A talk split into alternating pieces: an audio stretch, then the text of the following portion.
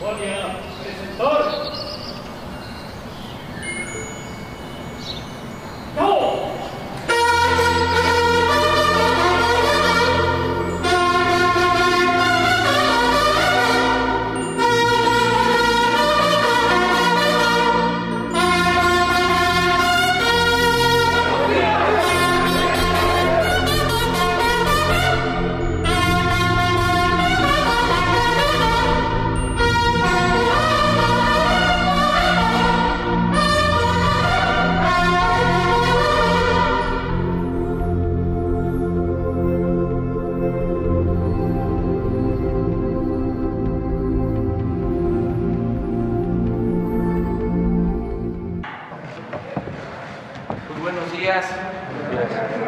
Pues vamos a iniciar la semana eh, con el quién es quién en los precios de los combustibles y también vamos a entregar reconocimientos a este, concesionarios eh, de gasolineras que han actuado con rectitud, esto es eh, entregando litros de a litro y buscando vender a buen precio las gasolinas y otros combustibles. Pero el que va a explicarnos más sobre esto pues es Ricardo Al que le tenemos toda la confianza. Yo nada más agradecer por esta actitud responsable. Todos tenemos que hacer lo que corresponde para actuar con honestidad. La mayor riqueza del pueblo de México es la honestidad. Y si actuamos así, vamos a seguir saliendo adelante ante cualquier adversidad. La, la- la honestidad es la mayor riqueza del pueblo de México. Y el principal problema de México es la corrupción. Esa es la causa principal de la desigualdad económica, social. Por la corrupción hay pobreza, por la corrupción hay violencia, eh, por la corrupción se produce ingobernabilidad. Entonces, acabar con la corrupción y establecer como forma de vida y como forma de gobierno la honestidad es eh, el proyecto de México, es lo que más nos conviene. Y tenemos que participar todos, tanto los que estamos en el gobierno como los integrantes de la sociedad civil. Y por eso, pues, muchas gracias. Adelante. Buenos días, señor presidente. Muchas gracias. Muy buenos días a todas y a todos ustedes.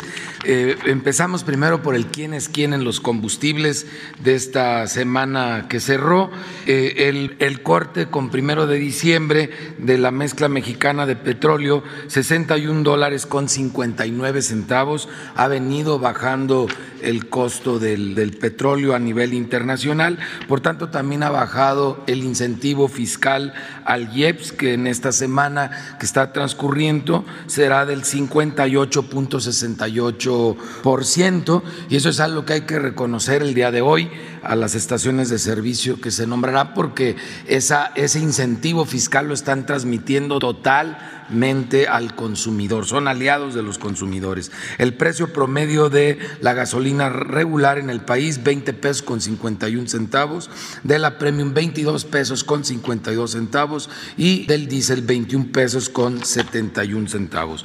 Las tres marcas más caras con el margen más alto, Reco, Chevron y Corpogas, qué bueno que Oxogas ya se bajó, pero es una cadena muy importante de más de 800 gasolineras, influye mucho en los promedios que esta cadena se mueva hacia el promedio, al medio de la tabla y gracias a Oxogas que ya redujo sobre todo en el norte del país sus precios, ExxonMobil, Rendy Chicas y Orsan, las tres marcas más económicas en esta semana, combustibles BP con un precio al público de 22 pesos 55 centavos y un margen de 3 pesos 64 centavos es la opción más cara con el margen más alto en la gasolina regular, mientras que de la franquicia Pemex en Te- Tecanto, Yucatán, 19.71 por litro y un margen de 21 centavos son la opción más económica de regular. Para la Premium Combustibles BP en Benito Juárez, en Cancún, en Quintana Roo, 24 pesos con 4 centavos por litro con un margen de 3 pesos 91 centavos, un margen bastante alto. Eh, es la opción más cara con el margen más alto, mientras que en La Paz, Baja California Sur, una de franquicia Pemex tiene el precio de 21 pesos 38 centavos por litro y un margen de 18 centavos, muy buen precio para Baja California Sur, que tiene bastantes problemas de logística que influyen al precio al consumidor. Del diésel, combustibles BP en, Ca- en Carmen, Campeche, 23 pesos con 95 centavos por litro y un margen de 3 pesos 85 centavos es la opción más cara con el margen más alto, comparado con los 18 centavos de margen que tiene franquicia Pemex en Gómez Palacios Durango, teniendo un precio al público de 20 pesos con 99 centavos. En el tema de verificaciones, que lo hacemos a través de las quejas que se presentan en la app de litro por litro en ambos sistemas, Android e iOS, son 296 quejas que se atendieron en esta semana que pasó a través de 188 visitas o verificaciones. Seis gasolineras no se dejaron verificar en esta semana. Bueno, nos van a hacer batallar, pero van a batallar al final más ellos por no cumplir con la ley. Eh, dos en Aguascalientes, dos en La Paz, Baja California, una en Centro Tabasco y otro en Salamanca, Guanajuato. ¿Y por qué van a batallar más ellos? Pues por no dejarse verificar, pues ya de entrada se ganaron una multa de 800 mil pesos en números redondos. Y luego les pongo el ejemplo de Comacalco, Tabasco, donde esta gasolinera llegamos, pues ya no con ASEA y la CRE nada más, llegamos con la Fiscalía General de la República y una orden de cateo. Se descubrieron estos aparatos para robar a los consumidores en las 10 bombas y toda la gasolinera quedó eh, clausurada, eh, incluso ya intervenida por la misma propia, por la propia Fiscalía General de la República. Si tomamos en cuenta solamente el precio al consumidor por litro y y no vemos el margen, las más baratas de acuerdo a la app es 18.58 por litro de móvil en la regular en Puebla, Puebla y en Toluca, Estado de México también móvil a 19 pesos con 9 centavos por litro, mientras que las más caras 23 pesos con 19 centavos de franquicia Pemex en Telmeme, eh, Oaxaca y 22 pesos con 99 centavos de Shell en Moloacán, Veracruz. Para la Premium, la más barata 20.39 de Servifácil en Coatzacoalcos, Veracruz y 2076 de franquicia Pemex en Veracruz, Veracruz, mientras que las más caras 2499 de Santana, Sonora y 2489 de Shell en la Miguel Hidalgo aquí en la Ciudad de México. Para el diésel la más barata 1989 de Móvil en Tepatlasco de Hidalgo, Puebla y 2019 de Valero en Zapopan, Jalisco. Las más caras para el diésel 2434 por litro de, franquicia Pemex en Tasco de Alarcón, Guerrero y 2395 de BP en el Carmen Campeche. También seguimos monitoreando el tema de los sanitarios, que eso es algo que también se tomó en cuenta para los reconocimientos que estará entregando el señor presidente en un momento más. ¿Quiénes tienen los precios del gas LP?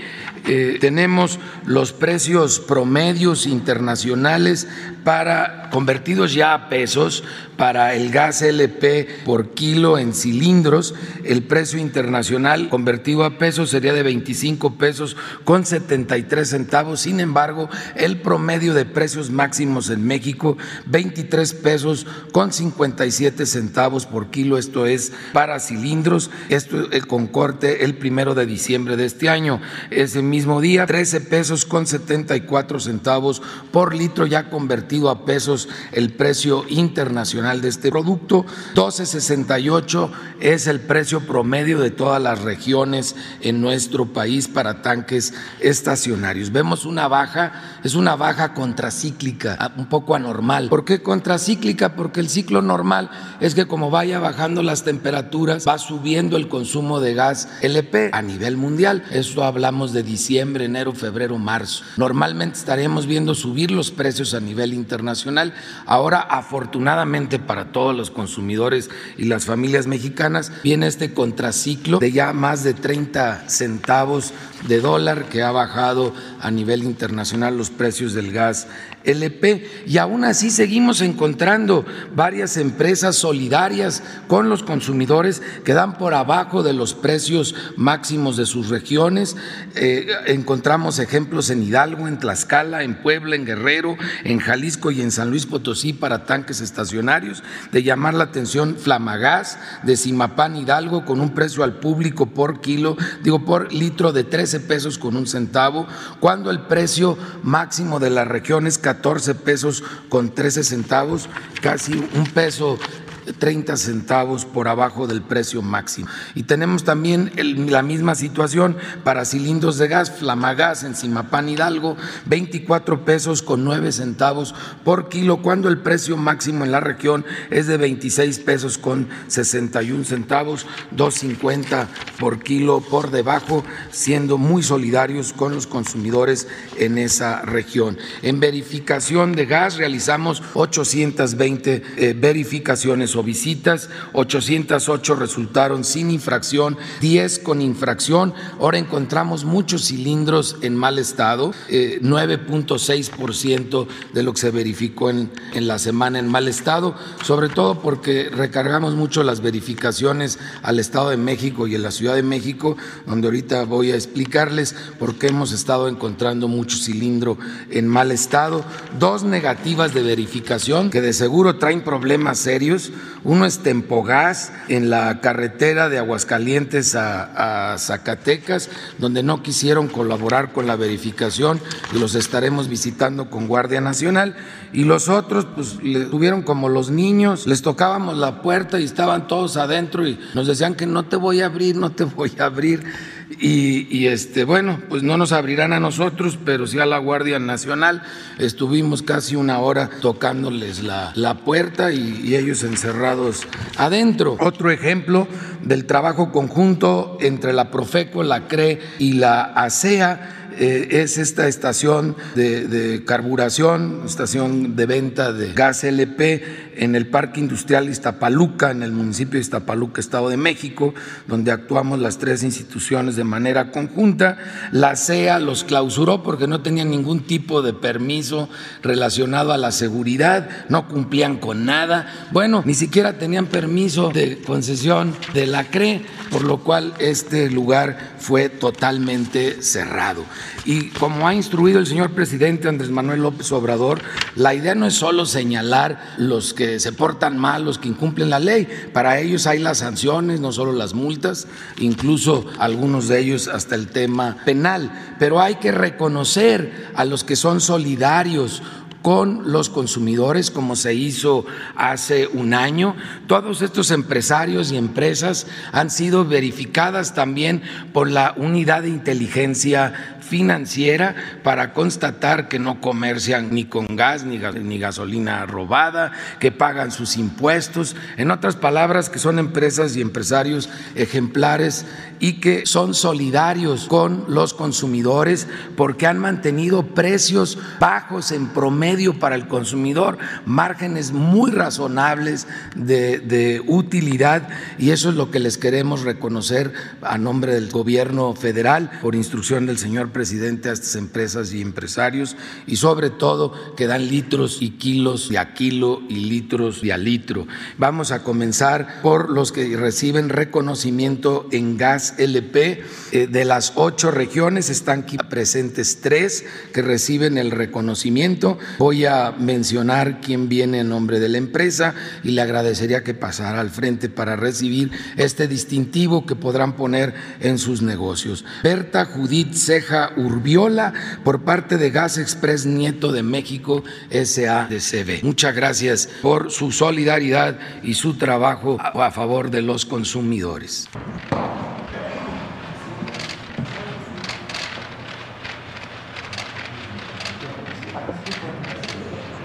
El, siguiente es Cintia Desiré Calcaneo Rojano de Gas Express Nieto SADCB. Gracias, Cintia.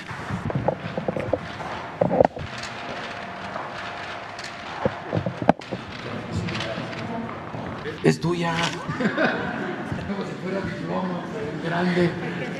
Y eh, de Tijuana, representada por Francisco Javier Durate Rodríguez.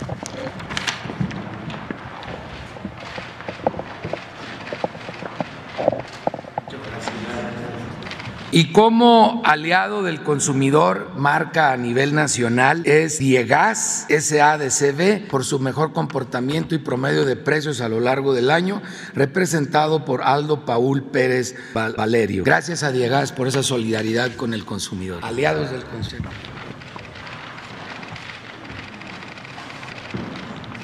Con eso concluimos el tema de gas LP. Agradecemos a Diegas por ser aliado del consumidor en, este año que concluye. Y ahora pasamos al tema de las gasolineras. Ahí tenemos de las ocho regiones presentes a cinco eh, representantes de estas estaciones de servicio. Y comenzamos por gasolinera Terán. El doctor Saraín Montero representa a gasolineras Terán. Felicidades por ser un aliado del consumidor en su región. El siguiente, Servicios Apache, de Jesús José Soto. Gracias por ser uno de los aliados del consumidor en su región.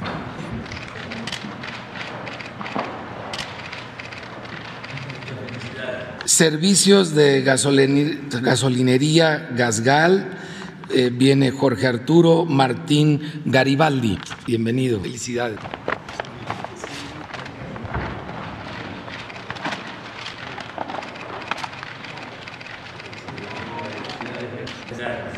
Comercialmente son rendichicas, con mucha presencia y aliados de los consumidores en la zona del Pacífico Norte. Eh, combustibles Rodríguez Guerra de Matamoros, representado por José Luis Rodríguez Guerra. Bienvenido y felicidades por ser un aliado del consumidor en su región.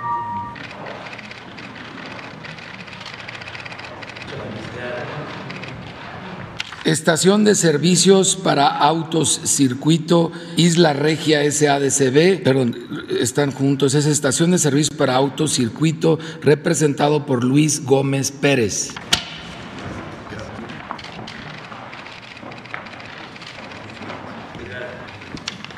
Ahora sí, Isla Regia, aliados del consumidor en su región, Roberto Guillermo Ugalde Reinaud, el representante de esta estación de servicio.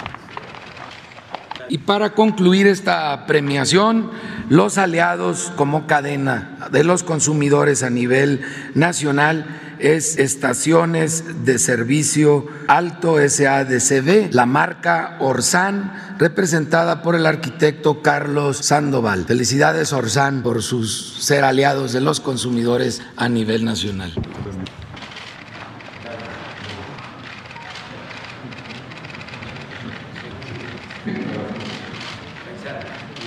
Muchas gracias, señor presidente, y gracias a los gaseros y a los gasolineros reconocidos por ser aliados de los consumidores y por cumplir cabalmente la ley. Felicidades.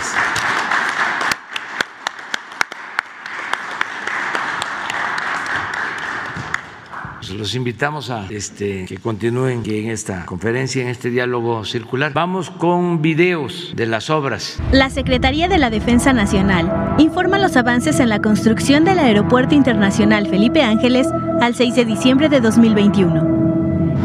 En la pista norte y central plataformas y rodajes se efectúan los trabajos de tendido de concreto de alta resistencia como superficie de rodamiento, aplicación de pintura en pistas y calles de rodaje para el señalamiento horizontal y colocación de bases iluminarias para los sistemas de luces. En la terminal de pasajeros se realizan trabajos de construcción de muros de mampostería con tabique multiperforado, colocación de plafón de panel y baños temáticos del cine mexicano. En la interconexión vial tramo Caseta Tultepec-Santa Lucía, se ejecuta el cubrimiento final en el corredor comercial, montaje de tableta prefabricada para el tren suburbano y trabajos en el paso deprimido de la interconexión vial. Eje troncal de circulación y obras complementarias se continúa con la urbanización y paisajismo desde la manzana 1 a la 16, equipamiento de alojamientos y comandancia en el área de transferencia de seguridad del AIFA, además de la colocación de redes generales de voz y datos.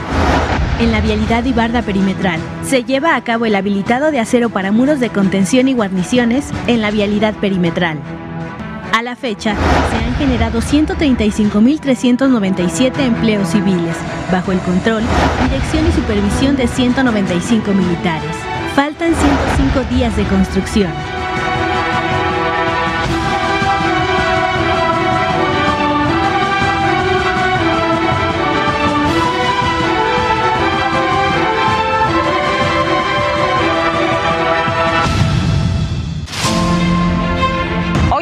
Diciembre y hoy estamos trasladando desde el puerto de Dos Bocas un reactor, hornos que vienen de Corea y que vienen de Guadalajara. Es un puente especial que se hizo para que pueda transitar equipo de estas dimensiones. Va el reporte de esta semana. Esta semana se finalizó la construcción del acceso para el transporte del equipo pesado desde el puerto de Dos Bocas hacia el interior de la refinería Olmeca y en el cual se realiza el ingreso de los primeros equipos a través de esta vía que cuenta con dimensiones de 140 metros de largo por 20 metros de ancho y con capacidad de soporte de 4.000 toneladas. Una de las grandes ventajas de la ubicación de la refinería es la facilidad de abastecer los equipos críticos y pesados que llegan por vía marítima y en tan solo 500 metros se transportan hacia el sitio se reporta la llegada del reactor y hornos provenientes de Corea y el intercambiador de calor fabricados en Guadalajara y Altamira. Mientras tanto, en la planta catalítica se terminaron de instalar los módulos Merox y en la planta isomerizadora de pentanos y hexanos se llevó a cabo el izaje de la columna estabilizadora con un peso de 101.5 toneladas. También arribó a la planta reformadora la columna absorbedora de la unidad de purificación de LPG de 35 metros de largo, la cual ya se encuentra en sitio para su instalación de acuerdo a programa. En la planta de cogeneración de electricidad se avanza la cimentación superficial para preparar el sitio de las turbinas que llegan en 40 días. Continúan los trabajos de pintura y soldadura en el área de almacenamiento. En los edificios administrativos continúa la instalación de aire acondicionado, plafón y piso cerámico. En el cuarto de control el trabajo continúa en el interior para revestir y acondicionar el sitio. Y en el laboratorio se realizan trabajos de construcción de muros. Continúan los trabajos en las bases estructurales del área de efluentes y se realiza el montaje de tubería y colocación de lámina en las torres de enfriamiento. Se avanza en la construcción de las 39 subestaciones y se lleva a cabo la colocación de soportes y concertina en la barra perimetral de la zona de almacenamiento. En el acueducto se reporta un 67% de avance en la instalación de la tubería. Continúa el trasplante de plantas de ornato cultivadas en el vivero hacia las áreas verdes de la refinería Olmeca. Tren Maya. Reporte de avances. Semana 56 de 157. En el tramo 1, continuamos con las labores de 79 obras de drenaje transversal. En Balancán, Tabasco, avanzamos con la conformación de terraplén. En el Águila, continuamos con el subyacente. Hemos finalizado 71 kilómetros de terracerías y tenemos en ejecución 41 kilómetros. En el tramo 2, en Pocboc, Campeche, en colaboración con el INA, descubrimos un espacio prehispánico sacro. En este espacio se ubicaron dos altares, un monolito con la forma de un caparazón de tortuga y también una cabeza trabajada en roca. Los hallazgos fueron recuperados y se encuentran en un taller de restauración.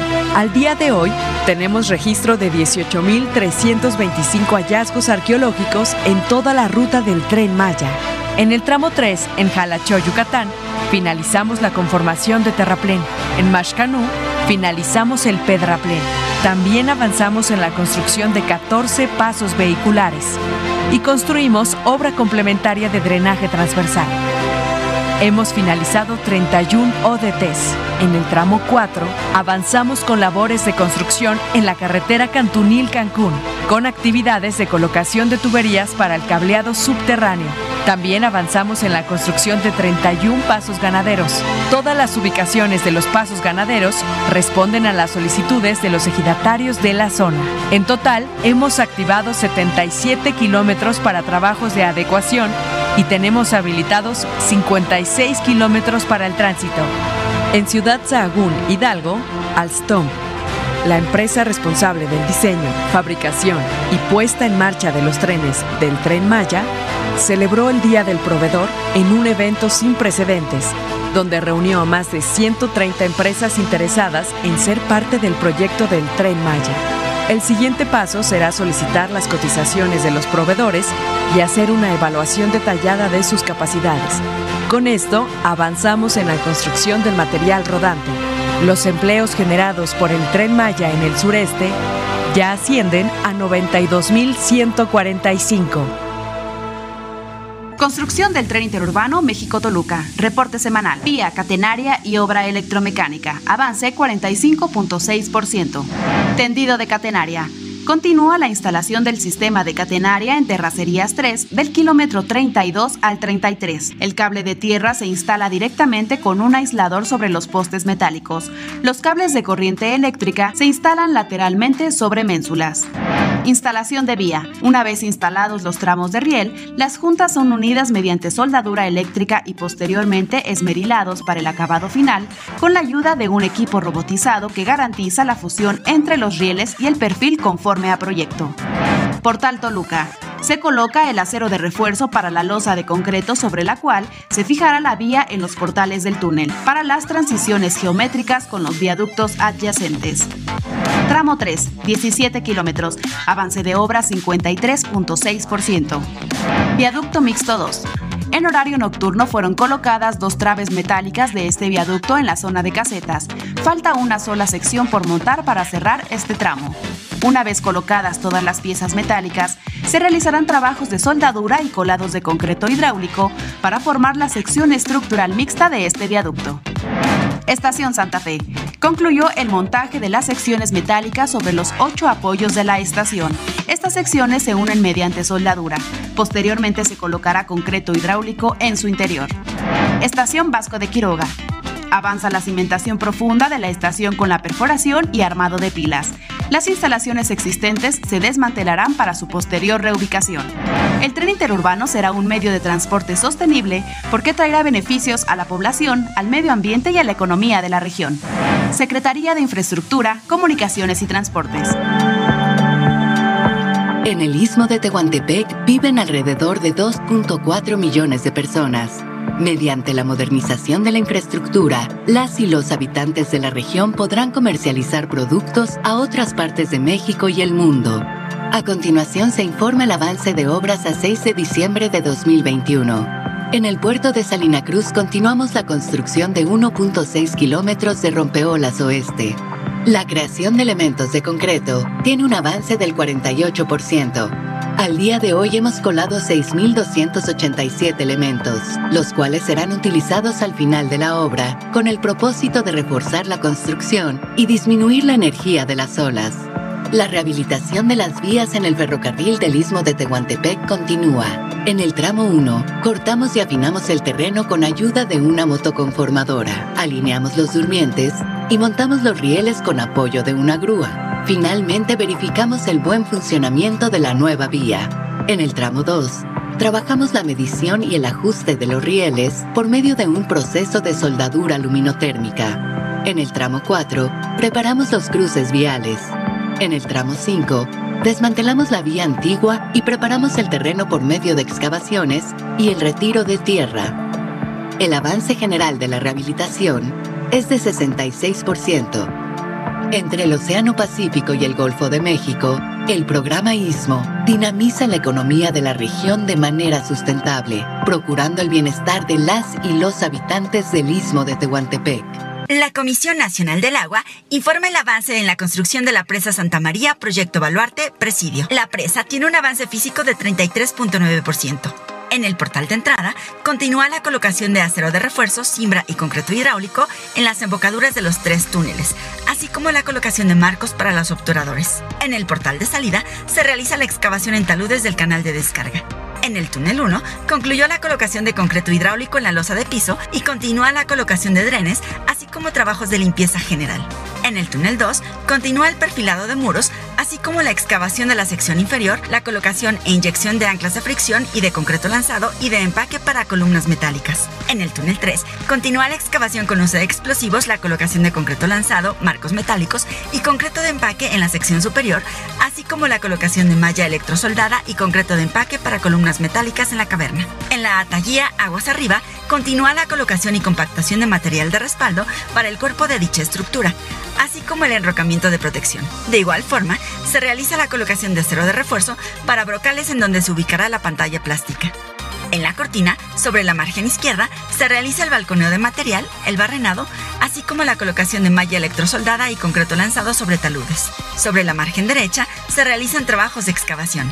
En el vertedor 1 se realiza la colocación de concreto lanzado, anclas y drenes sobre taludes en el canal de llamada, así como el retiro del material de excavación en el canal de descarga. En el canal de llamada del vertedor 2 continúa la colocación de cimbra, acero de refuerzo y concreto hidráulico para muros de gravedad derecho e izquierdo, así como excavación aguas arriba de la obra. En el canal de descarga se realiza la limpieza para la colocación de concreto en la losa de piso. Se han trasladado a la obra 12 de los 16 elementos que conforman los obturadores para el cierre del túnel 3. También se instalan los elementos que conforman los marcos de los obturadores para el cierre de los tres túneles. A la fecha, se han generado 3.330 empleos en la construcción de la presa. Vamos, la compañera y luego la compañera y luego el compañero. Gracias, presidente. Eh, buenos días, Shaila Rosagel, corresponsal de Grupo Gili, el imparcial de Sonora eh, la Crónica de Mexicali y Frontera de Tijuana.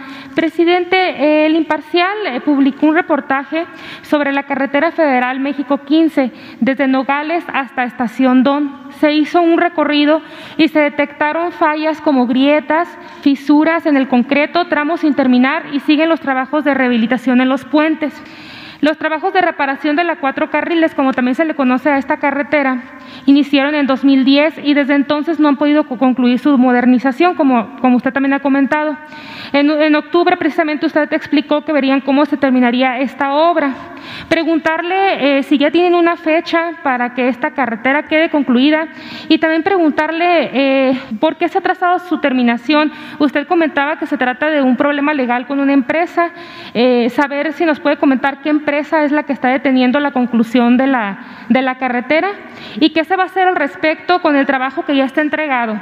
Mm, porque de acuerdo con el recorrido que se hizo allá, se documentó que hay tramos en pésimas condiciones, presidente, en la carretera, en lo que se ha hecho.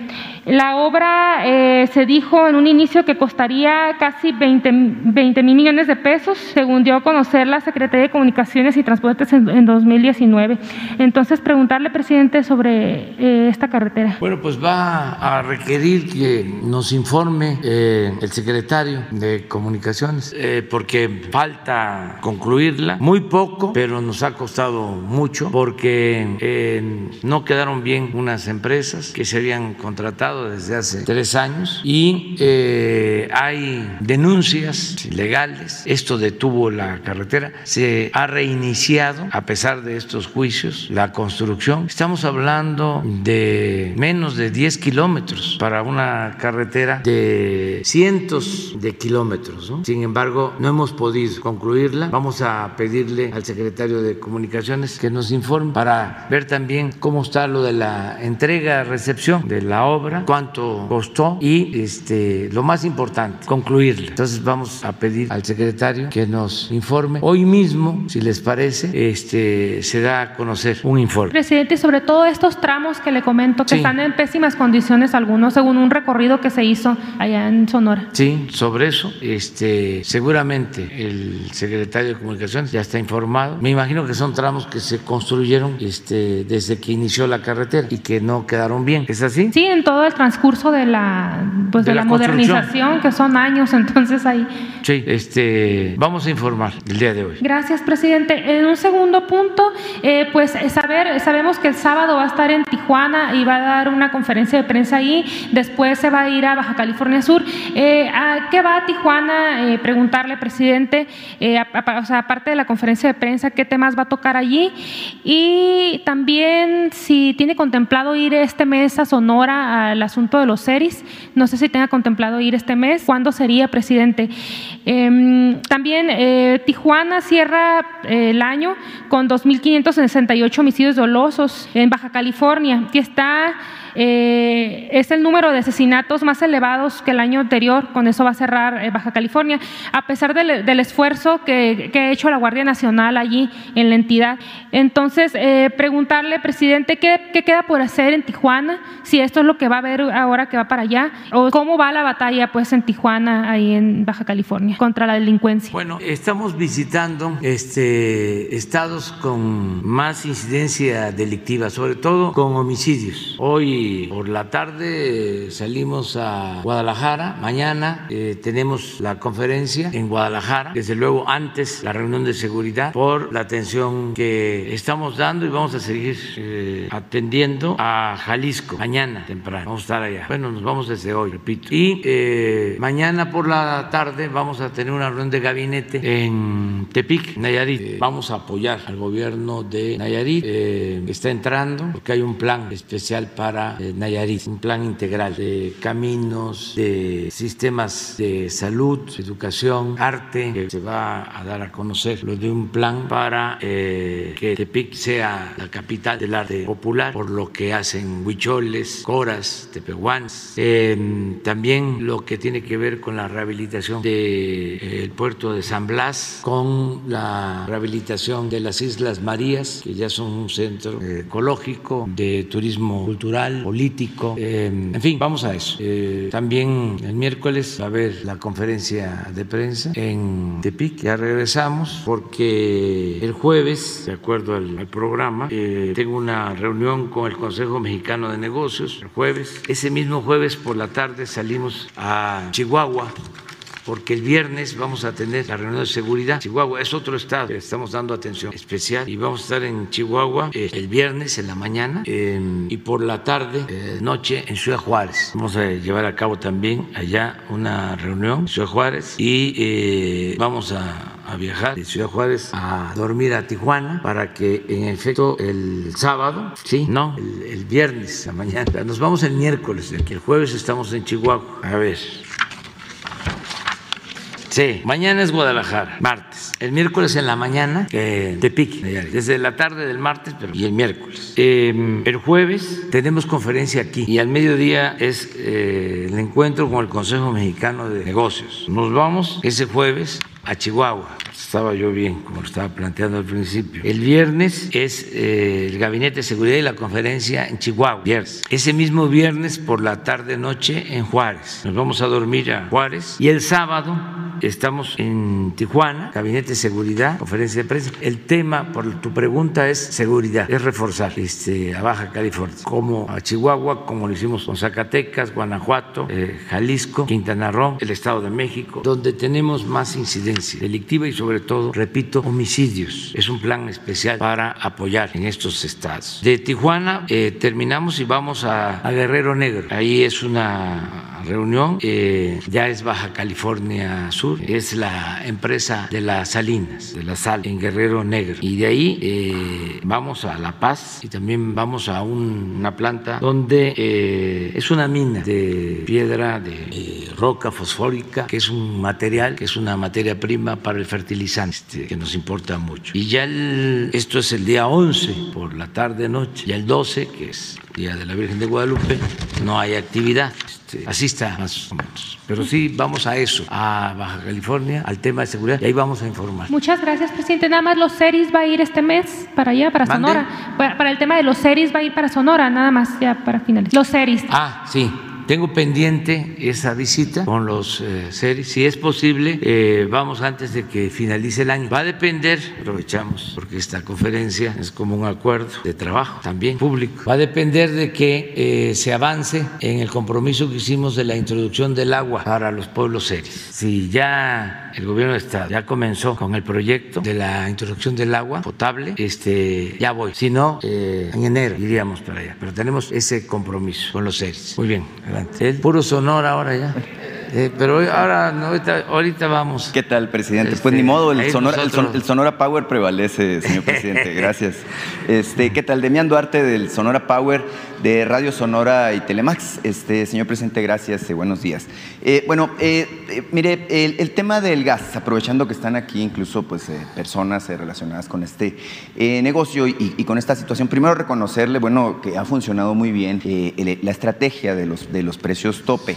hay una preocupación en el sector manifiesta al respecto de qué va a pasar después del 31 de enero. Ya sabemos que la Comisión Reguladora de Energía pues definió y acordó que esta política de establecer los precios este, con, un tope es precisamente hasta ese día, el, 31 de enero. Eh, preguntarle, bueno, a partir de los resultados que han obtenido, si esta estrategia se va a mantener, si se tiene previsto, como lo hemos eh, aquí, eh, bueno, planteado, este, la posibilidad de establecer una política, no sé, de subsidios, quizás de reducción en el costo del gas que distribuye Petróleos Mexicanos o alguna situación así, porque obviamente que este es uno de los factores que ha estado disparando la inflación, que ya sabemos que la tenemos en niveles del 7%, relacionado precisamente con esta cadena de valor en particular. Eh, bueno, e, esa sería mi primera pregunta, señor presidente. Bueno, yo pienso que si ha funcionado lo de los eh, precios máximos del gas, pues eh, es muy probable que continúe esta política, porque está dando resultados. Y al mismo tiempo se va a ir consolidando el programa de gas eh, bienestar. Si vemos eh, la gráfica, pues hay una tendencia a estabilizar el precio del gas, algo que no eh, este, se nos presentó como, problema en el caso de las gasolinas o del diésel, ahí ha habido más estabilidad, pero en el gas sí se nos estaba este, saliendo de control, por eso se tomaron dos medidas, lo de el precio máximo, que aprovecho también para reconocer a los distribuidores que venden en gas incluso por abajo del precio máximo, que eso es muy importante. Eh, y la otra decisión que se tomó fue la creación del programa de gas bienestar, que está funcionando eh, bien en Iztapalapa y en otras eh, delegaciones de la Ciudad de México, que se va a ir ampliando poco a poco, pero ya hay más este, control. Miren,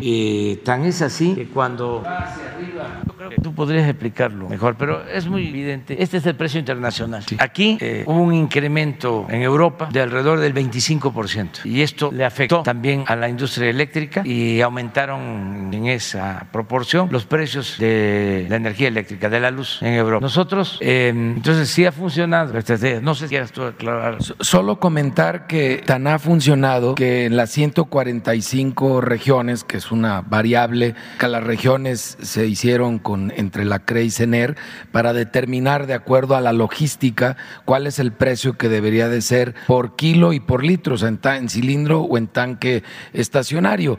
Estos son promedios nacionales donde es más fácil ver, como explica el señor presidente, la, la diferencia entre los precios internacionales, cómo se amortiguan con los precios promedio y el tener distribuidores que agradecemos, que son solidarios, que son aliados de los consumidores, permite precisamente que den por abajo de ese precio, lo cual te habla que sí es posible y que el precio máximo es un precio que da una utilidad razonable, como ha señalado el señor presidente. Pero también es importante informar que el fenómeno de inflación es mundial, porque a veces este, solo se ve el árbol y no el bosque. Eh, la inflación en Europa no se registraba en esa dimensión, promedio casi 5% en los últimos 30 años, para ubicarnos.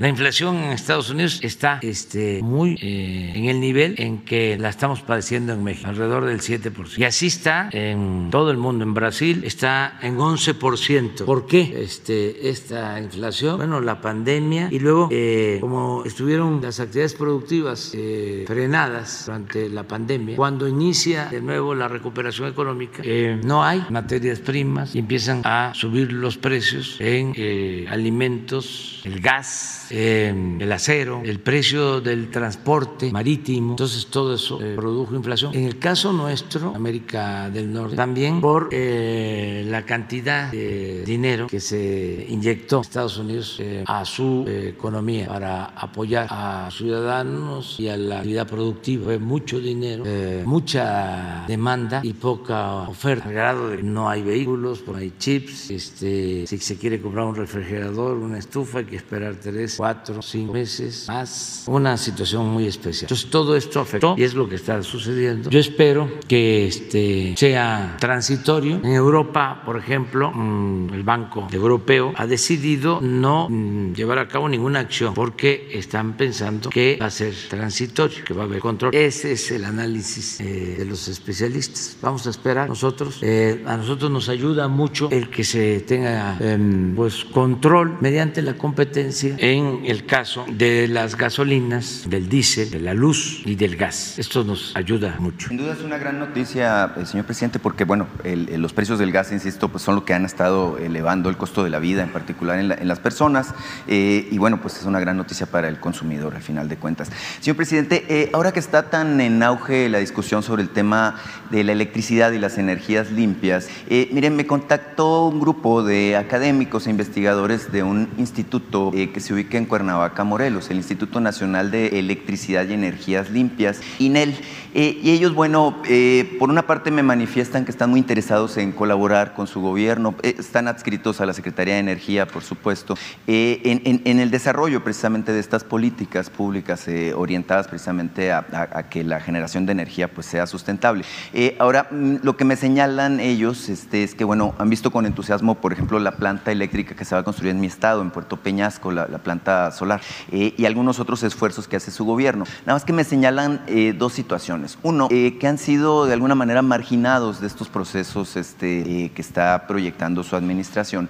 Y por otra parte me señalan una serie de irregularidades, problemáticas laborales. Por ejemplo, hay 50 personas que fueron despedidas de manera injustificada. Hay otros 150 eh, que son jubilados y pensionados que no les cubren correctamente la pensión. Entonces me pidieron que le, solicitara a usted su intervención para, bueno, revisar la parte legal, este, laboral eh, y por otra parte, naturalmente, eh, pues eh, reiterar la disposición que tienen ellos a colaborar con el expertise que ya tienen al respecto de esta, materia, de, esta materia en particular. Muy bien, vamos a, vamos a, este, a, buscar que se les reciba, se les escuche sobre sus problemas y sí están ayudando. En el caso de la planta solar de Puerto Peñasco, ellos están participando, han asistido a las reuniones, fueron conmigo junto con los técnicos de la Comisión Federal de Electricidad a Peñasco cuando se hizo el planteamiento este, del proyecto, pero nos ponemos de acuerdo para que los atiendan. Eh, por, último, eh, señor presidente, eh, la última vez que estuvo en Hermosillo, este, me, concedió la palabra y le entregué yo, por instrucciones de usted a, Jesús Ramírez, una memoria USB conteniendo un documental. ese documental habla de la situación muy grave de contaminación del agua en Nacosari. Este, ahí sí hablando de un tema particularmente de mi tierra. hay una preocupación muy fuerte por lo que está ocurriendo en Nacosari. Mire, usted sabe que existe una mina, este, eh, que es la mina La Caridad, este, que es propiedad de Grupo México.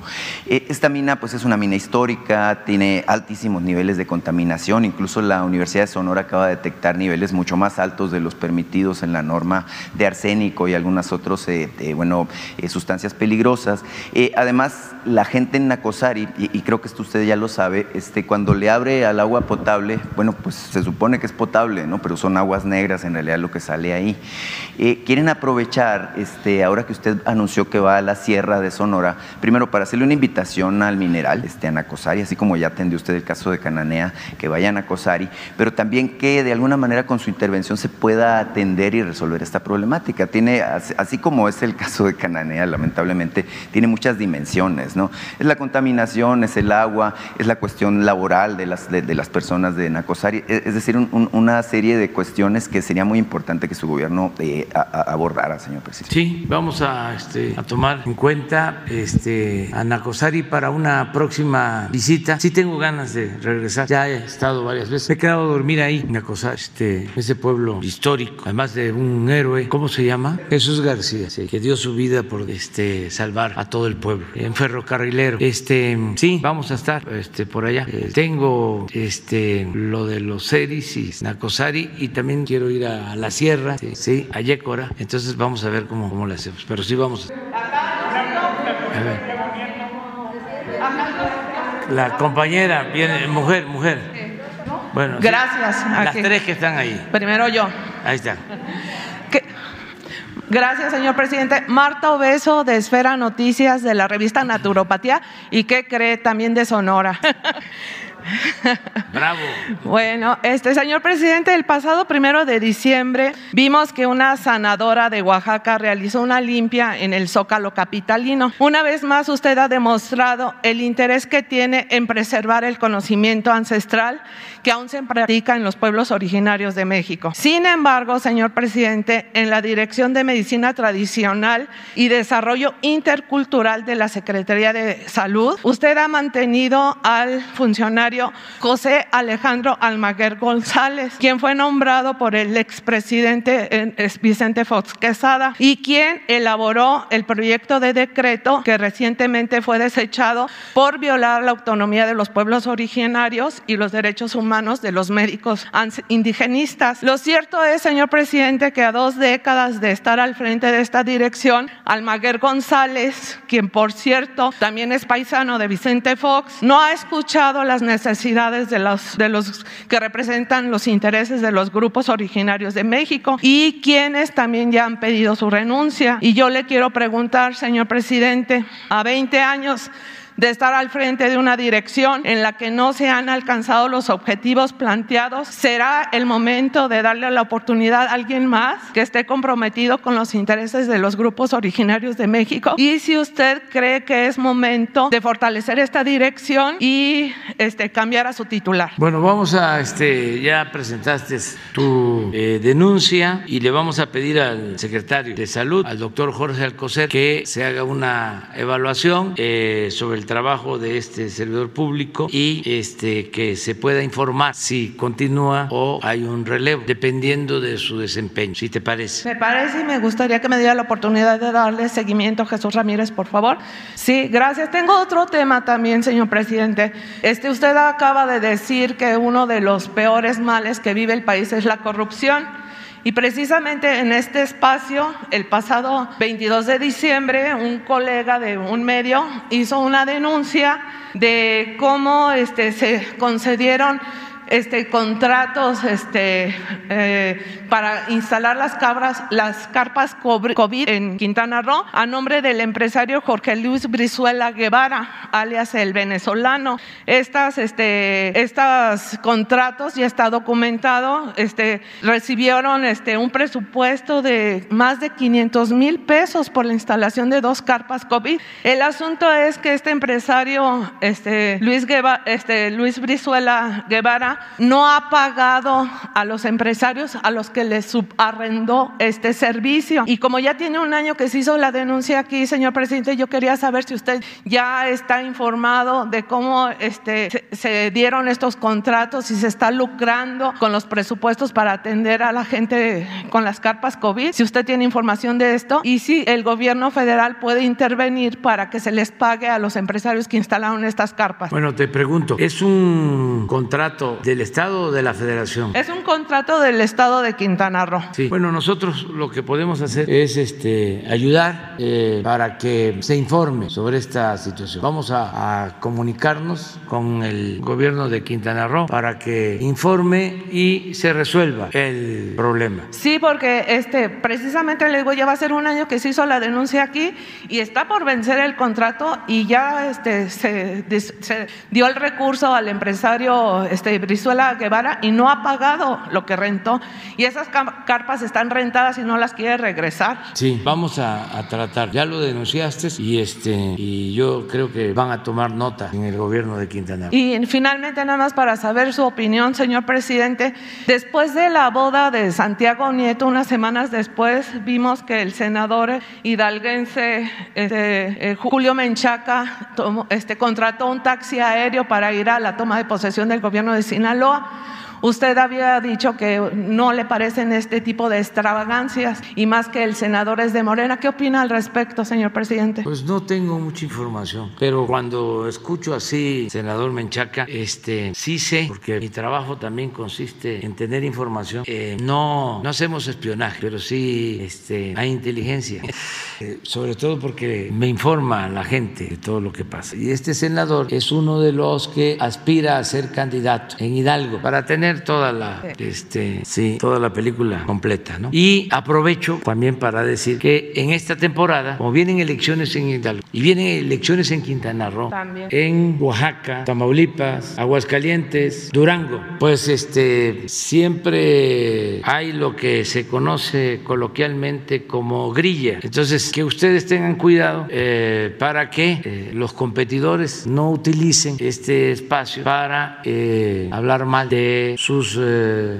este, rivales o adversarios o los otros eh, precandidatos. No nos metamos en eso. Eh, y que si hay una denuncia formal, presentarla a la fiscalía, pero que no nos metamos en la cuestión electoral, porque sí este, se afecta, se degrada este espacio, este diálogo que tiene muy buen nivel por ustedes, porque este, aquí se ventila todo, no hay censura, se hacen denuncias con límites, siempre buscando que haya pruebas, que no haya linchamientos eh, políticos en contra de nadie. Pero esto eh, es un foro, no es para presumir, pero entre todos hemos logrado que sea el foro más visto por los mexicanos. Están pendientes todo de lo que pasa en la mañanera. Entonces, nada más cuidar eso. Y eh, en este caso no tengo información, pero si hay una ilegalidad, que se presente una denuncia. Adelante, la compañera. Presidente, buenos días. Susana Carreño, de Puerto Vallarta, Jalisco. habíamos quedado que nos iban a dar información para lo del pacto fiscal, pero como usted fue de gira, eh, a ver si me pueden dar información sobre lo que la federación le ha aportado a Puerto Vallarta. Recuerde que eh, vino la gente del de, SAT a dar información de Hacienda, pero ese día yo no estuve porque eh, usted se había ido el jueves a, a Mérida y entonces para ver si nos pueden dar, porque el 11 de diciembre el gobernador Enrique Alfaro tiene su pacto fiscal en Puerto Vallarta, las mesas de trabajo. No tenemos información. Él habla de un trato justo, pero sentimos que a Puerto Vallarta el gobernador no lo ha tratado bien. Queremos saber cuánta la, federación le da a Puerto Vallarta para tener cifras, números para cuando se hagan esas mesas de trabajo e informar a la población de lo que sí ha dado la federación. Se le preguntó al gobernador en la más reciente rueda de prensa que tuvo en Puerto Vallarta, le comentamos cuánto la federación le ha dado a Puerto Vallarta y, y nada más dijo que así, no dijo cifra. Pero bueno,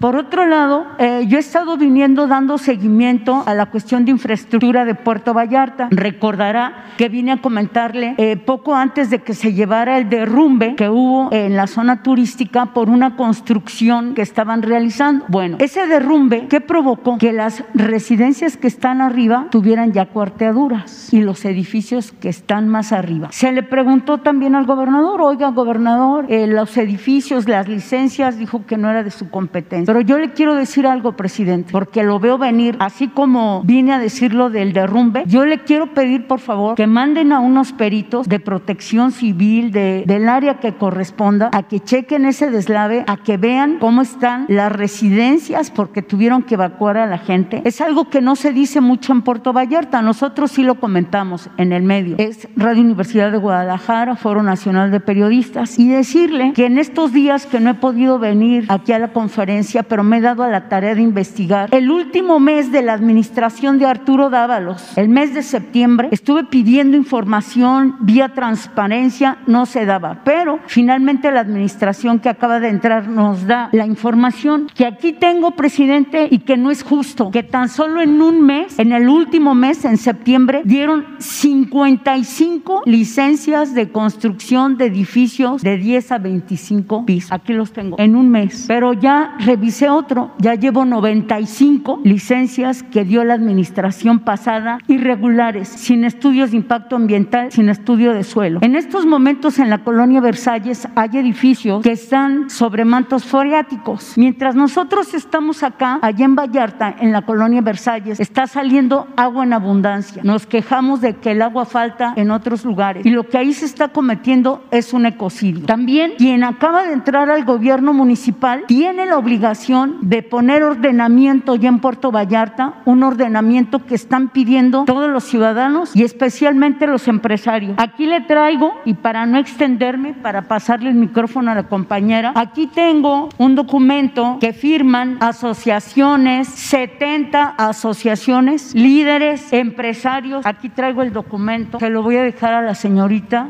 Leti Ramírez, usted me lo permite, le voy a entregar estos documentos. Punto número uno, la petición que hacen los ciudadanos es un riesgo latente, porque así como dio una, este derrumbe, se va a venir otro. No quiero ser fatalista, pero sí es necesario que si se debilitó la parte de abajo, lo que sigue está debilitándose y lo demás arriba también. Entonces le pido, por favor, presidente, gente técnica que hagan un diagnóstico antes de que pase algo. Eh, eso es lo que me trae aquí, principalmente la seguridad de Puerto Vallarta y la cuestión de la información para lo del pacto fiscal y trato justo que está impulsando el gobernador. Mira, es probable que todavía esté por aquí este, Laura Velázquez, este, porque nos acompaña a la reunión del Gabinete de Seguridad todos los días, para que de una vez se establezca comunicación y que vaya ella, que vaya Laura, la coordinadora de protección civil, que ella vaya y este, atienda lo que estás planteando. Y acerca de la información sobre las transferencias de fondos, de recursos a Puerto Vallarta, Vallarta, pues vamos a que los de Hacienda entreguen la información que nos corresponde, porque eh, hay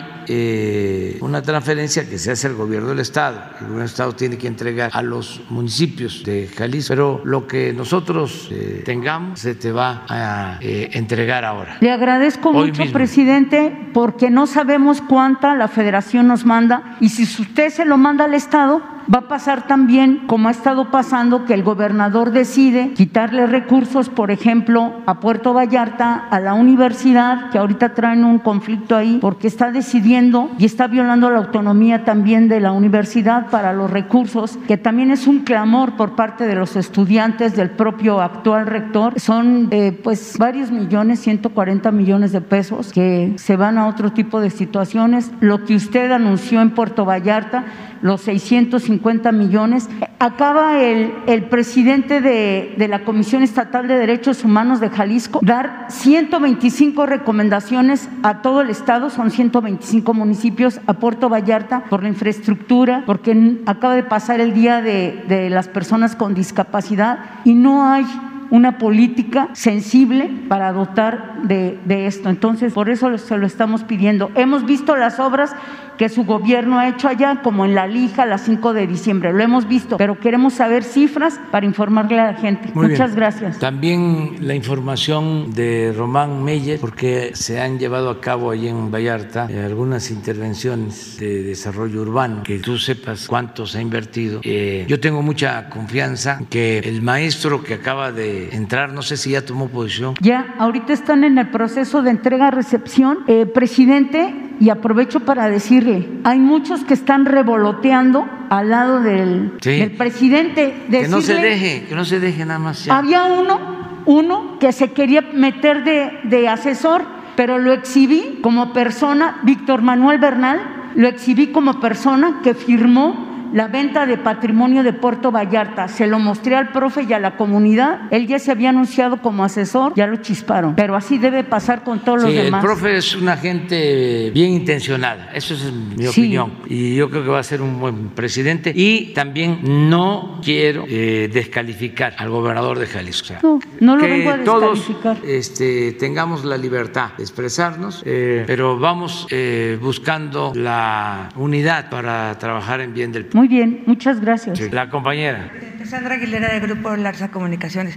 Presidente, abonando un poquito a lo que está hablando la compañera acerca de, de Jalisco. Tenemos información que las dependencias de Jalisco solicitaron la devolución de impuestos al SAT, la cual está en trámite o ya las devolvieron, son muchos millones, tengo la lista, se la voy a, se la voy a pasar. Eh, no sabemos quiénes, si ya se las devolvieron o siguen en trámite. Eh, y también quisiera saber en qué se va a ocupar ese dinero que se devolvió a estas instituciones. Por ejemplo, eh, de lo que tengo ahorita es, de lo que me acuerdo, porque tengo la lista, es de, mm, por ejemplo, a Tlaquepaque se le devolvió a la presidenta municipal que estaba en ese entonces, a Marilena Limón, aproximadamente 40 millones 400 mil. Tengo la lista, no la traigo en este momento. Pero sí me gustaría saber en y si ya usted tiene, tiene razón de, de esto, o si mañana que va a estar en Guadalajara, el gobernador nos pudiera decir, porque los, los tapatíos quieren saber en qué se está ocupando esta devolución que se está solicitando. Por otra parte, presidente, eh, yo quería preguntarle acerca de la amnistía de los presos.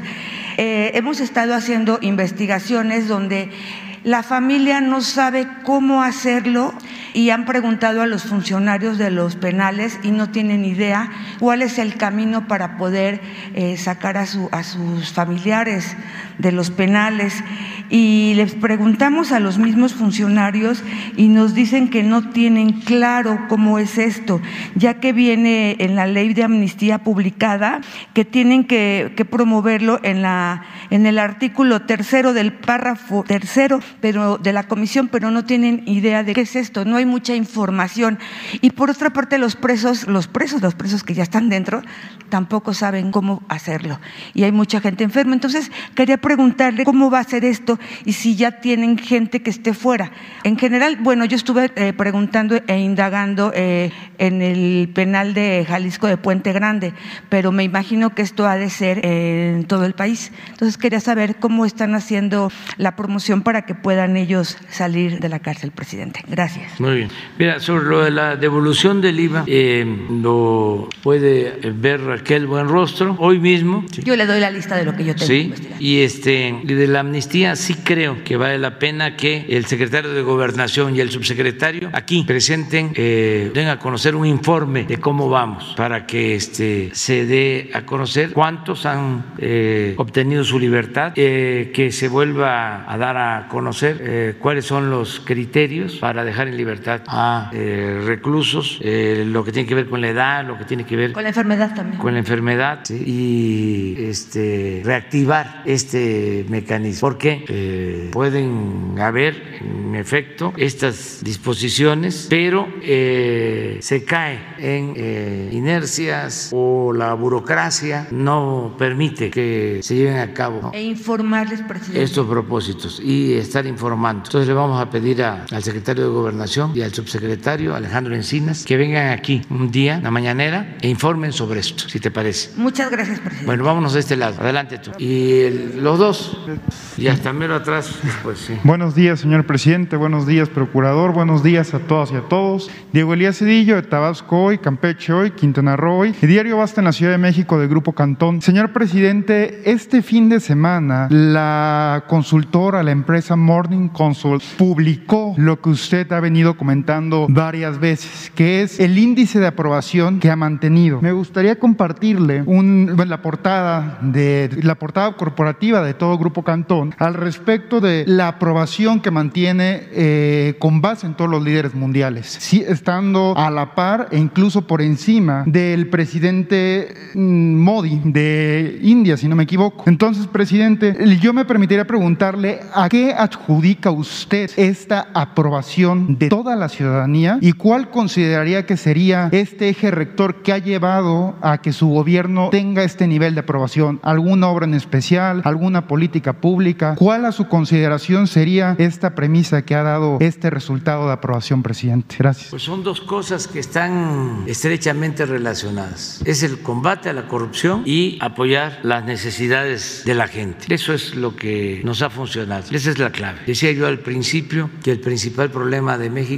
era la corrupción. Desde tiempo atrás, bueno, desde que lo he dicho en otras ocasiones, no quiero que se vaya a malinterpretar, pero no hay eh, noticias, no hay evidencias, no hay pruebas documentales de la corrupción en la época prehispánica, pero sí hay pruebas documentales de la corrupción desde que llegaron los invasores, conquistadores, los españoles, porque Bernal Díaz del Castillo, en la historia verdadera de la Nueva España, habla de que el tesoro de Moctezuma eh, cada vez se eh, hacía menos porque se lo robaban los jefes este, de los soldados españoles, que cuando lo reparten ya lo que les tocó a cada uno de los soldados que participaron en la invasión, en la conquista, fue muy poco, porque Cortés se había quedado con una parte y, este, y ya era muy poco lo que quedaba. O sea que esto de la corrupción viene de cuando menos desde el inicio de la colonización. Y en la colonia, pues este, dos veces, pero en una ocasión, en el siglo XVII, quemaron el palacio este, porque hubo por corrupción una denuncia del virrey contra el arzobispo. El virrey acusando al arzobispo de corrupción, de tener el monopolio de los alimentos. Y eh, inició un proceso de excomunión, excomunión el arzobispo en contra del virrey. eh, y el virrey mandó a detenerlo. Y la gente apoyó al arzobispo y tomaron el palacio y lo quemaron. Ese virrey lo habían mandado de España porque no les llegaba eh, la renta, la cuota que debía de llegarles. Entonces lo mandaron para combatir la corrupción y eh, lo expulsaron. Y hubo ese antecedente. Pues luego, eh, durante el proceso de independencia, pues lo mismo. Imagínense, Santana, 11 veces presidente, la última vez vendió la mesilla, otro eh, territorio que era de México, otra franja del territorio. Además de que fue el responsable de que nos arrebataran la mitad del territorio. Luego cuando regresa, todavía vende en 10 millones otra franja del territorio y derrocha todo. En la época de Porfirio Díaz, bueno, pues se quedaron con todo. Las minas, las tierras, el agua,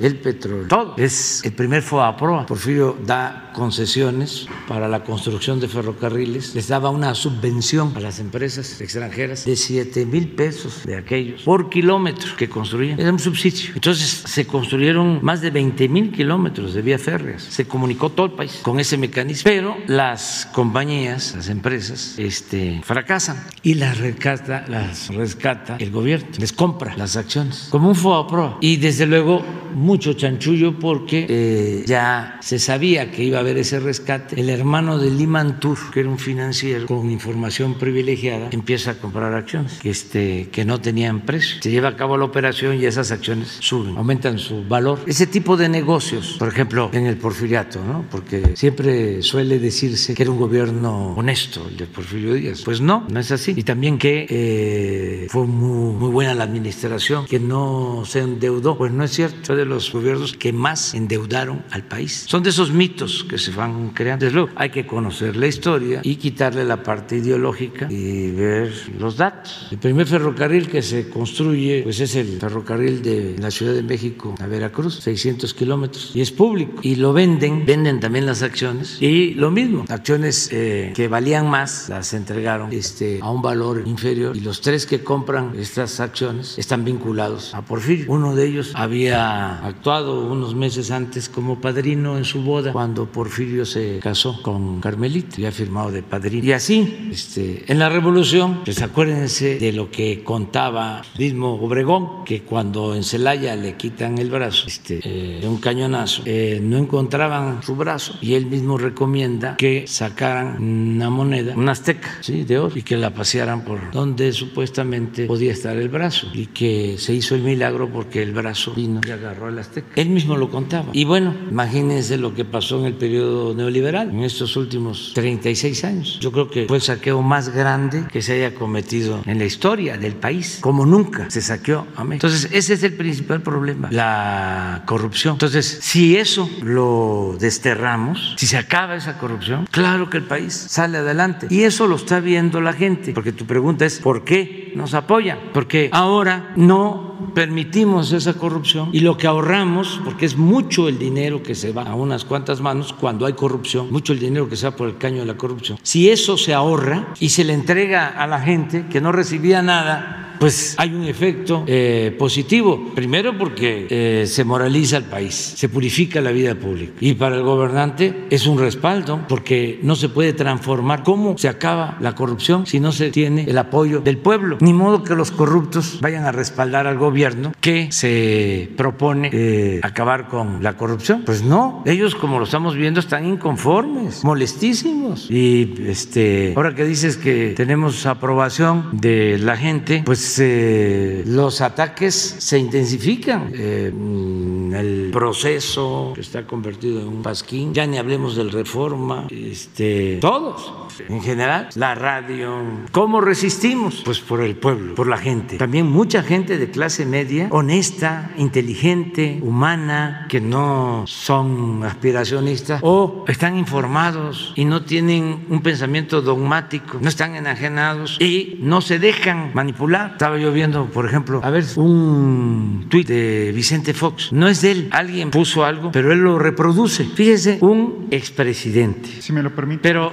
permíteme, es que es interesantísimo esto. Es de él. Pero esto no es por Fox, porque no es Fox nada más. Ojalá y fuese Fox. No, son millones. También, afortunadamente, no son mayoría, pero sí son millones los que piensan así. Entonces, por eso es interesante, porque hay quienes este, se tragan todo. Él puso apto para los que andan por ahí apoyando a este señor, que ni siquiera merece nada. Pero fíjense lo que reproduce. ¿Sabías que cuando este porro priista se dedicaba a quemar pozos, nunca quemó un pozo? Allá en Tabasco, quemar un pozo es algo, este, pues, eh, no solo eh, ilegal, que puede significar terrorismo, es algo muy peligroso. La quema de un pozo, imagínense lo que produce. No solo causó un gran daño económico y ecológico a la región y a la nación, sino que también dejó cobardemente abandonados a su suerte a toda la gente que este sátrapa les había pedido su apoyo. Y mientras decenas de indígenas fueron golpeados y arrastrados, AMLO huía del lugar escondido en un auto. Falso, yo nunca este, he huido. La tragedia llegó cuando 16 indígenas murieron. Falso, no murió ningún indígena, que yo sepa. Atropellados por un camión de carga cuando huían del lugar rumbo a su hogar, caminando a pie por la carretera. Falso. AMLO huyó del lugar y nunca se preocupó en regresar para apoyar, como lo hicieron con él, a los indígenas detenidos y mucho menos por los fallecidos. No hubo fallecidos. Pero no es Fox, es un pensamiento. O sea, y ya Fox no tiene remedio, no está exacto. Pero los jóvenes, incluso de familias de clase media y de familias altas, sí merecen tener una información este, no tóxica, no la carga ideológica. Entonces, eh, estamos muy bien y es muy importante que a pesar de esto y de toda una guerra sucia, una campaña en los medios, la gente nos tiene confianza y yo nunca voy a fallarle al pueblo, nunca. Eh, pero sí estamos eh, a nivel mundial, a veces presumo y tiro aceite, pero a nivel mundial estamos bien calificados. Este, esto obliga a que sigamos trabajando, no fallar, no marearnos, porque el poder es una tentación. El poder atonta a los inteligentes cuando no tienen ideales, cuando no tienen principios. Y a los tontos los vuelve locos. Entonces hay que tener los pies en la tierra y entender que el poder solo tiene sentido y se convierte en virtud cuando se pone al servicio de los demás. Y entender también que el poder es humildad, no es prepotencia, no es fantochería, es servicio, es llevar a la práctica el amor al prójimo. Pero eso es lo que quería comentar. Gracias. Gracias, presidente. Es lo mismo, pero sí, ahorita lo que dice Santiago Nieto, este, son ataques a Santiago Nieto, al general Lockman, que lo acabo de este, nombrar para que nos ayude con la distribución de medicamentos, este, ah, a el ingeniero, ¿no? Este, Esquer, un asunto de que no sé si fue a entregar dinero en efectivo o a recoger dinero en efectivo de un banco. Esto fue como en el 2017 que nosotros decidimos eh, cooperar ayudar a los eh, damnificados, a los afectados por el sismo. Entonces, en el 18, cuando la campaña, se hizo una denuncia. El INE, que son muy cercanos a nosotros, muy amigos, este, hicieron la investigación, llegó hasta el tribunal y las tomas de donde está recogiendo el dinero o entregando el dinero eh, se las pidió el INE y el tribunal al banco. Y ahora un periodista corrupto, este Lore de Mola, eh, da a conocer las tomas de la Cámara del Banco. Esta información la tenía el INE o el Tribunal Electoral. El tribunal en su momento resolvió que no había este, ningún delito, pero este, aplican la máxima del AMPA del periodismo, que la calumnia cuando no mancha tizna. Entonces, están ahora desatados. Acaba de terminar, pero eso en todos los niveles. Acaba de terminar la eh, feria del libro de Guadalajara. Y me, a ver si no está por ahí una caricatura de Hernández. Es buenísima. Este pobre Hernández le va a llover, pero ni. Este también eso hay que ser democráticos, ¿no? Que no sea nada más para presidentes, sino luego aparejo, ¿no? A todos. Este, porque se dedicaron en la feria eh, a atacarnos en la feria del libro. Y todo esto tiene una explicación también. Pues es que en el periodo neoliberal, en el periodo de mayor saqueo, de mayor corrupción en México, cuando hundieron al país, que estamos buscando sacarlo a flote al país, eh, tenían el control de los medios y tenían el control también de las universidades públicas y tenían el control de los intelectuales. Por ejemplo, el jefe Narro, el jefe Padilla, en el control de las universidades, toda la parte académica, con mucha autoridad moral. Este, y los jefes de los grupos de escritores o académicos, Krause, Aguilar Camín, no lo encuentran. Pero es interesante lo que se está viviendo. Estamos eh, viviendo tiempos interesantes. No nos podemos quejar. Y además, algo que no voy a dejar de estar repitiendo, se han portado muy bien los adversarios. Es que en otras partes los conservadores son filofascistas, son tremendos. En España, por ejemplo, estaba yo viendo que votaron en contra de un pronunciamiento a favor del tratamiento de enfermos de SIDA. O sea, un extremo, eso aquí no sucede afortunadamente. Este, eh, ahora hay elecciones en Chile. No, pobre candidato de este, las fuerzas progresistas, acusado de comunista, eh, de que va a volver Chile como Venezuela, que lo mismo que este, unos movimientos que hubieron, eh, él encabezó la quema del el metro de Santiago, una cosa extrema. Y del otro lado, pues es este Pinochet, no, es uno de que ya se terminó. Bueno, esa es la idea, ¿no? De que eh, la feria del libro. Presidente, y aprovechando ahorita todos los tweets que usted está mostrando y también eh, enfatizando un poco mi primera pregunta, preguntarle su opinión al respecto del tweet que sacó el expresidente Felipe Calderón este fin de semana con motivo de su gira en el Aeropuerto Internacional Felipe Ángeles. Eh, se difundió el rumor que usted estaba viajando sobre un tren ficticio y que incluso las ventanas del tren eran, mm, vaya, un video, ¿no? Una, una pantalla de video. Entonces, preguntarle esta, esta opinión que usted tendría sobre, sobre estas fake news, estas noticias falsas que están difundiendo, presidente, y a la par, preguntarle también este tema de lo que usted platicaba de la clase media, que existe algún sector de la clase media que está en contra de lo que viene representando la cuarta transformación. Entonces, presidente, esta, esta premisa es porque argumentan que las políticas públicas van enfocadas para, para los pobres y que no permea las, los beneficios en toda la ciudadanía, en este caso en algunos sectores de la clase media, en particular en la Ciudad de México. Presidente, preguntarle su opinión y cuál es la estrategia que tiene su gobierno, los mecanismos que tienen para apoyar esta clase media en el país que argumentan que no les llegan los beneficios de la cuarta transformación. Gracias, presidente. Pues está ayudando mucho a todos y se beneficia a la clase media. Esto que estamos tratando, imagínense el beneficio para la clase media que no haya gasolinazos como era antes. ¿Quién se beneficia? Más el que por recomendaciones de Claudio X González, papá, presidente Peña, aumentó la gasolina, hablando aquí, los del gremio, de 10 pesos a 20 en el sexenio. Revisen. Pero Claudio, este, papá, eh, lo dijo pues de manera muy práctica. La mejor manera de que el gobierno tenga dinero es que aumente el precio de la gasolina, no para beneficiar solo a los gasolineros, al contrario, que los gasolineros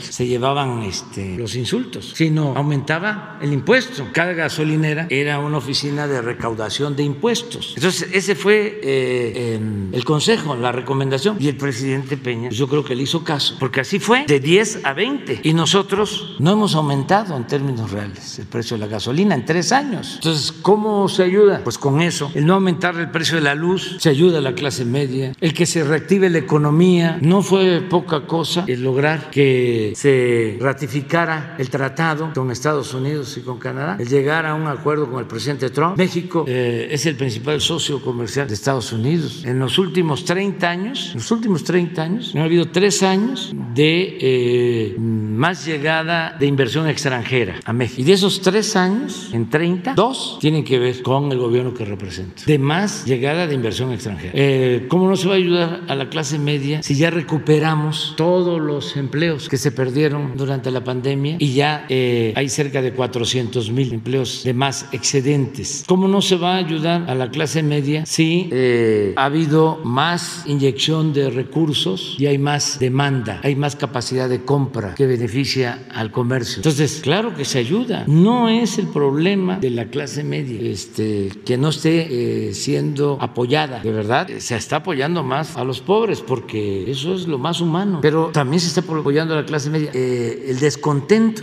es algún sector de la clase media que vivía al amparo del poder público, que eh, obtenía privilegios. Y el otro descontento es más que nada ideológico, no es que estén afectados. Yo hablo, por ejemplo, con los empresarios, más grandes, y con todos. Y les digo, a ver, ¿te ha ido mal? ¿Has perdido? Los de arriba, nada, al contrario, han ganado. Afectó la pandemia más restauranteros, comerciantes, turismo, pero ya está la recuperación. Entonces, no es un asunto económico, es nada más de que pues todos tenemos una manera de pensar. Y en este país siempre ha habido un pensamiento liberal y un pensamiento conservador. Y el que es conservador es como el que es liberal. No va a cambiar así eh, de la noche a la mañana unos es porque el caso de los medios de comunicación, pues imagínense, se llevaban 10 mil millones al año de publicidad y ya no hay eso. Pero no solo era el pago de publicidad, sino que al mismo tiempo eran empresarios y recibían contratos jugosísimos. O sea, el Universal, Crédito Nacional Financiero. El financiero, Crédito Nacional Financiero. 100 millones de dólares de crédito. Otros medios de información, contratos de obra, eh, contratos para construir reclusorios y este, dar servicio para mantener esos este, reclusorios, cobrando dos, tres veces más. Este, medios de información metidos en negocios privados. Decirles que los medios de comunicación eh, no eran lo fundamental del eh, consorcio, sino era el que les permitía amenazar a los funcionarios. Este, era eh, el grupo o el medio de presión. No me das, ahí te voy. Y entonces pues, todo se resolvía. Decía un político, que no voy a mencionar su nombre porque ya es finado, decía antes un político de viejo coño, decía, dinero, problema que se resuelve con dinero no es problema. El asunto que el dinero que nosotros manejamos es dinero de todos. A ver, si repartiéramos, nos tendríamos como antes, callados, obedeciendo y callando, como vasallos. Pero imagínense cuánto nos ahorramos, miles de millones de pesos, si no hay corrupción, si no tenemos estas relaciones de complicidad y pues si hay ataques, pero también no afecta, porque primero la gente está muy despierta, muy avispada, como nunca. Es un pueblo muy consciente, entonces ya sabe que sí que no. Y pueden engañar porque simulan, sobre todo periodistas que eh, se disfrazaban de independientes, ¿no? no lo eran, aparentaban nada más ser independientes. Pero ya ahora ya eso ya, ya la gente ya sabe eh, muy bien. Y qué bueno para que cada quien se ubique y que además es legítimo defender las ideas de cada quien. Esa es la democracia, es libertad, es este no tener un pensamiento único ni someter a nadie, garantizar el derecho a disentir. Esa es la democracia. Entonces, eh, si fuese igual como antes, pues no tendríamos problema, pero nos costaría mucho. No sé, pero no he hecho el cálculo, pero sí como unos 100 mil millones al año. ¿Saben cuánto destinamos de apoyo a 11 millones de estudiantes pobres que reciben beca? Este año 71 mil millones para 11 millones de estudiantes pobres que tienen su beca. Si para que no hablen mal tengo que dar 100 mil, no, mejor que hablen, que hablen mal, este, haciendo las cuentas, pues está mejor lo otro. Además, no preocuparnos. ¿Por qué este, dominaban? Porque el funcionario era corrupto, lo tenían agarrado. Pero si se gobierna con honestidad, no hay ningún problema. Pueden estar calumniando día y noche y uno eh, está bien con su conciencia. ¿Qué es lo que debe de preocupar más? ¿Cuál es nuestro tribunal? La conciencia. Yo en mi historia como opositor viví dos momentos muy difíciles y uno me afectó más que otro. Eh, uno fue cuando el escándalo de este argentino Ahumada entregándole dinero a este René Bejarano y el que era secretario de finanzas mi gobierno eh, lograba el mismo Ahumada jugando en Las Vegas. Eso fue durísimo porque pues Televisa, bueno, en aquellos tiempos ahora ya creo que es distinto. Bueno, así lo pienso. Este durísimo eh, recibiendo el dinero eh, estaba de secretario particular Bejarano. Ya no era secretario particular, ya se había salido por su voluntad. Yo no lo le quité el cargo. Se había ido a, trabajar al partido, que fue cuando pasó esto. Y eh, resulta que Ahumada pues tenía este, eh, penetrado todo el gobierno, todo el gobierno, delegados, todo, comprados a todos. Y de repente me ve la este, Contralora, Berta Luján, de que se había descubierto que este Ahumada, ah bueno, había participado ya en una licitación para el segundo piso y había ganado. Y ahí sí te este, dije, no, no, puede ser. Ahí se le buscó y se volvió a hacer la licitación. Pero se le encuentra de que un delegado había este, recibido dinero de Gustavo Amadero. Entonces le doy la instrucción al procurador, a Bernardo Batis, de que procediera. Y detienen a uno y, este, y devuelven creo que 10 millones. Y Bernardo, con el propósito de sacar, de recoger todo lo que se habían robado, este, no procede legalmente. O sea, no, o inició la, averiguación, pero no dio a conocer que Ahumada estaba metido en todo esto. Entonces yo le insistía, ya. Presenta la denuncia. Y Bernardo, con el propósito de sacar de recuperar el dinero, no hablaba. No, pues un lunes, yo ya me acuerdo que porque esas este, reuniones de seguridad y ruedas de prensa no eran como ahora, que son muy fresas, que son nada más de lunes a, viernes. Allá era todos los días, hasta sábado y domingo. Y el lunes en la mañana, López Dóriga, no, Broso en la mañana, con el dinero, el escándalo. Entonces, de pura intuición, ese día me entrevistó Gutiérrez Vigo, que se portó siempre muy muy bien y tan se portó bien con nosotros que por eso le quitaron el programa y lo este, expulsaron del país a don José Gutiérrez Vivo. Y entonces me pregunta, ¿y qué pasa con esto? Le digo Salinas. Pero no tenía yo información, sino porque pues los conozco. Ahora sí que de parte de quién, siempre que hay un asunto y de parte de quién. Esto es para los jóvenes, ¿no? Que les gusta o que quieren hacer política, que conozcan estas cosas eh, es, y de dónde viene, quién. Entonces, sin tener información, que nada más por instinto, sólida, Salinas, porque pues ya desde entonces no querían que yo este, llegara a donde estoy. Y en efecto, fue Salinas,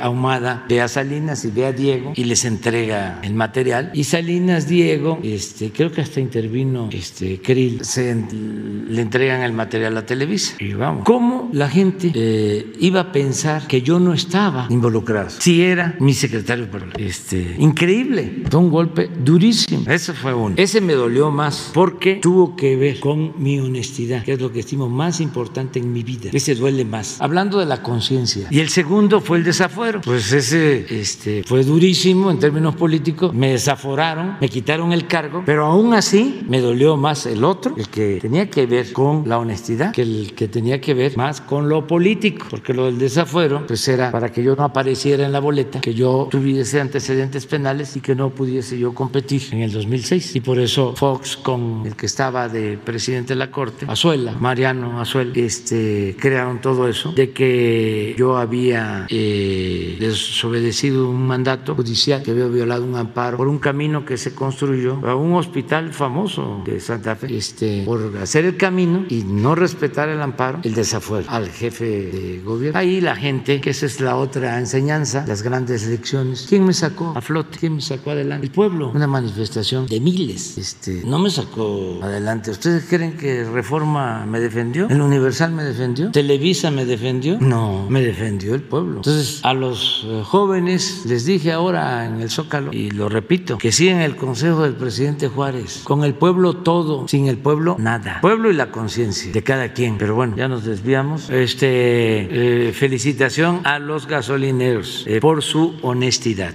Un aplauso. ya nos vemos, porque ya es la hora del desayuno. Adiós, adiós.